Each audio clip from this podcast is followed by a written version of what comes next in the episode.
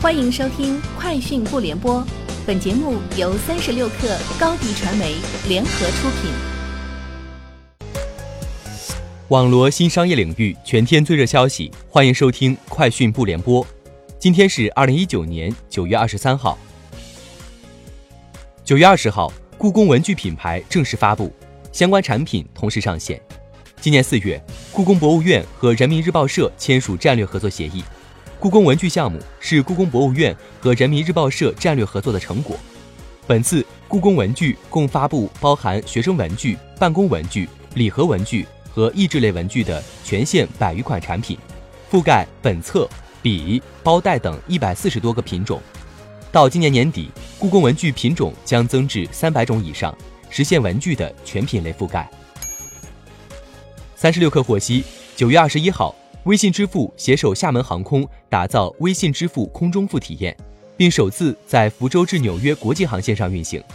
旅客在搭乘已接入微信支付空中付功能的航班时，均可在机上连接 WiFi 后选购商品，并使用微信扫码方式完成支付。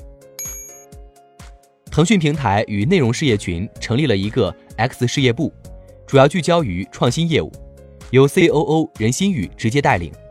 该事业部人数。已达十余人左右，目前仍在扩张。该事业部独立于目前 PCG 旗下的长短视频、信息流、社交平台等业务，主要任务是为腾讯探索全新的内容平台型产品。一位知情人士称，目前正在尝试的方向包括短视频创新。滴滴日本副社长林立在接受采访时表示，目前滴滴日本在大阪市场份额位居第一。在所有轿车应用程序中，滴滴日本在大阪是用户满意度最高的。继大阪之后，滴滴日本逐步在东京、兵库、北海道、名古屋等地运营，覆盖用户将近五千万。截至二零一九年九月，滴滴日本在日本的合作出租车公司已超过两百家。二零一八年六月，合资公司滴滴日本正式成立，并于九月在大阪正式运营。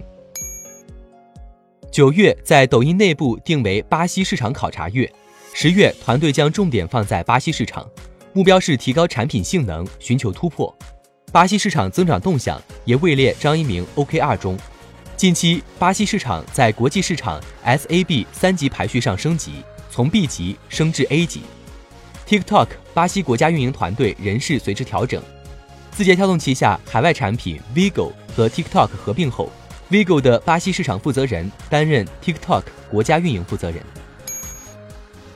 三十六氪获悉，威马汽车官方微博消息称，一辆威马 EX 五于某公路旁发生起火。据车主回忆，车内扶手箱和座椅处先开始冒烟，即在开门寻找灭火器过程中，车辆内饰开始燃烧，出现明火，并逐渐蔓延，导致整车燃烧。消防部门出警后，明火很快被扑灭。车辆所装载电池包在事故中未发生起火和爆炸，事故未造成人身伤亡及其他财产损失。目前，威马正配合消防人员调查事故原因，后续将及时公布。以上就是本期节目的全部内容，明天见。欢迎添加 baby 三十六克 b a b y 三六 k r 加入克星学院，每周一封独家商业内参。终身加入学习社群，聊风口谈创业，和上万课友一起成长进化。高迪传媒，我们制造影响力。商务合作，请关注新浪微博高迪传媒。